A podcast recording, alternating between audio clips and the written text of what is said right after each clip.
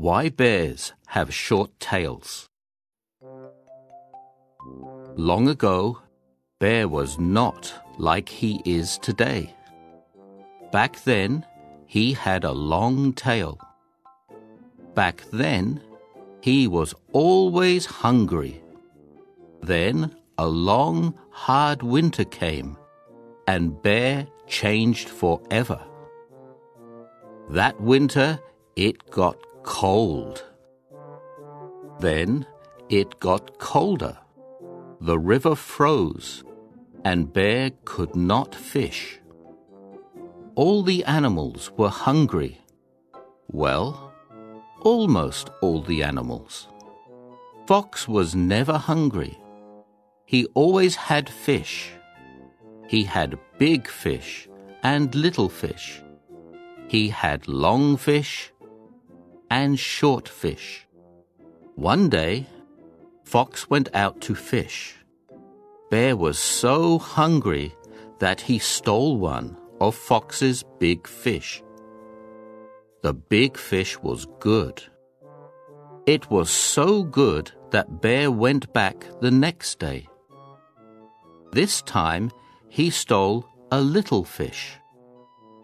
Bear was about to eat the little fish when Fox came back. Bear said, Oh, Fox, I am so sorry. Teach me to catch fish in the frozen river. Then I will never steal your fish again. Fox asked, Teach you? Oh, yes, Bear. I will teach you. Bear and Fox went to the frozen river. Fox made a hole in the ice. He said, Put your tail in the hole. Then you will feel the fish pulling at your tail. So Bear put his long tail in the hole.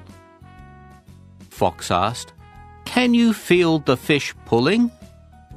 Bear said, Yes, I can. They are pulling hard. I am catching some fish. Can I pull up my tail now? Fox said, Oh no. It is not time. Keep fishing. I will come back soon.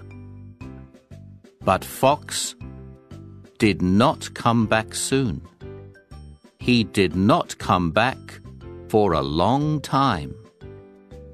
Bear could feel the fish pulling at his tail.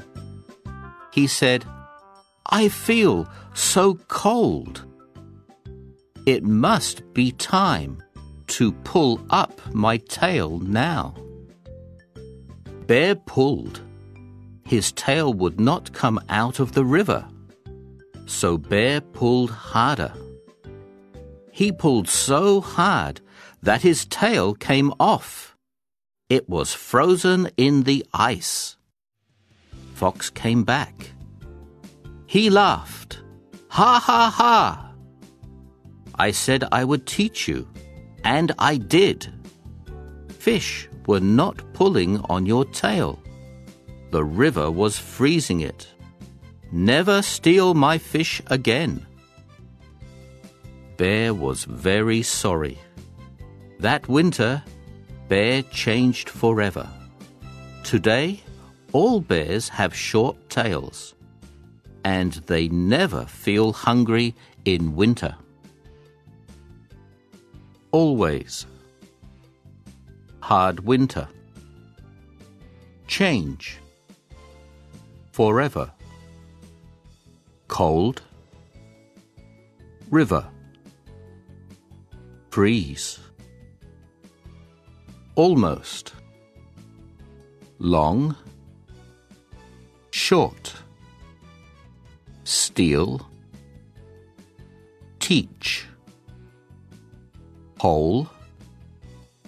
Tail.